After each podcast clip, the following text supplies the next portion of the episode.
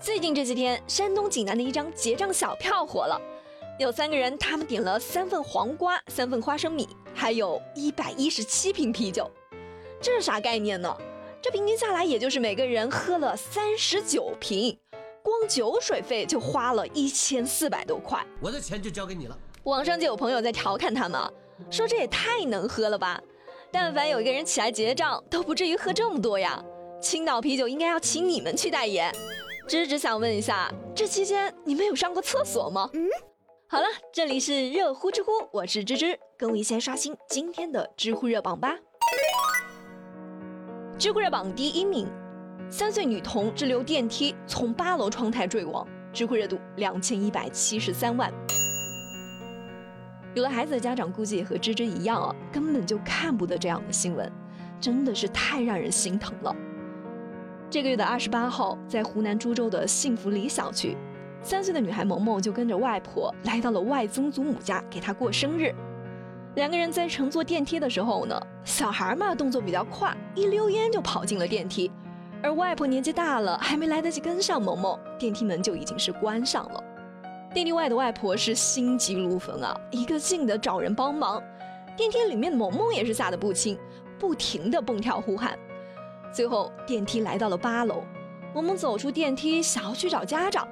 这个时候悲剧发生了，萌萌爬窗户的时候不小心从楼上摔了下来，当场死亡。而整个过程还不到一分钟的时间，萌萌的家人在心痛的同时就认为萌萌的死跟楼梯间的窗台太低是有关系的，物业和开发商都应该要承担一定的责任。当然啊，家长的心情之是可以理解的。但小区物业和开发商，他们到底应不应该承担责任呢？知有去查阅相关的规定啊。根据国家住房和城乡建设部的有关规定，居住建筑外的窗台距离楼地面的净高不能低于九十厘米，而萌萌坠亡的窗台是九十二厘米，所以并没有违反国家的标准。但是这个窗台的底部它有一个突出的踢脚线，而萌萌刚好是踩着踢脚线爬上窗台的。所以，这个踢脚线的距离是否应该记录窗台的净高，就决定着开发商是不是应该承担责任了。当然，更多的网友都表示，啊，就算是物业和开发商在设计和安全管理工作中存在着一定的漏洞，但这都不是最重要的。在这个事故中，家长应该承担最主要的责任。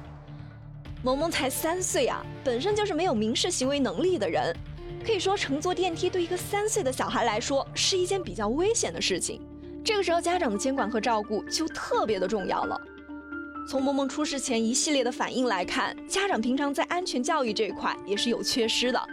新闻里面也有报道，像一些电梯到了，但是电梯的轿厢还没到，然后一脚踩空掉下去的事情。所以小孩不能先进电梯，就算是电梯门开了也不许进。这应该是家长经常挂在嘴边喊的。你说多了，他自然就有这方面的意识。萌萌曾经两次从电梯里面出来找大人。这说明他还是懂得一定乘坐电梯的规则的，但是家长有没有告诉他，如果找不到大人，就一定要在原地等候不动呢？有没有告诉他，任何的时候都不要爬窗户，那样是非常危险的？当然啊，有可能家长平常也有教育，但都是口头说教，孩子嘴上是懂了，当真的是遇到事儿了，还是会紧张的，毕竟只是个孩子呀。所以归根结底。家长还是要加强监管，让小孩不能离开眼皮底下才是最重要的。至于开发商和物业，是不是也该从这件事情上吸取教训了？比如把窗户门设计成只能打开十公分左右的，这样小孩也不容易掉下去，就会更安全一些。不过现在事情已经发生了，说再多都没用了，只是可怜了这个孩子以及那个将永远活在内疚中的老人了。知乎热榜第二名，火锅店为宣传，几人在秋收起义广场跳钢管舞，知乎热度九百八十三万。最近，江西萍乡的一个火锅店为了做宣传，就请了一波钢管舞演员，在秋收起义广场跳起了钢管舞，并且拍了视频发到了网上。很多网友都在投诉这个视频啊。说在爱国主义教育基地跳钢管舞不合适。年轻人，现在这个广场的工作人员已经是联系了火锅店的老板，删除了相关的视频，并且对他们进行了非常严肃的批评。关于这个事情，网友们也是各有各的说法呀。知乎网友皮皮就说了，在我们家附近呢，就有一个烈士陵园，每天早上有很多老人会在这晨练啊、唱歌、拉琴啥的。到了晚上，大妈就在空旷的广场上跳起了广场舞，而小孩就在旁边嬉戏打闹。这日复一日的，陵园中的烈士就见证了一代又一代人的成长。我想他们要是在天有灵，看到这样一幅画面，应该是很高兴的。只不过这一次跳广场舞玩到嬉戏的，换成了跳钢管舞的而已。这为啥就不行了？这不明显就是对钢管舞这项文艺项目的歧视吗？而有的网友就认为啊，在秋收广场这么神圣的地方，你跳广场舞当然是没问题的，但是跳钢管舞还是火锅店用来宣传的，你能保证他不会打一些擦边球吗？要是小孩看到了该怎么办呢？这明显就是违背了社会的公序良俗，对秋收起义这段历史缺乏了基本的认知，对革命烈士缺少了应有的尊重吗？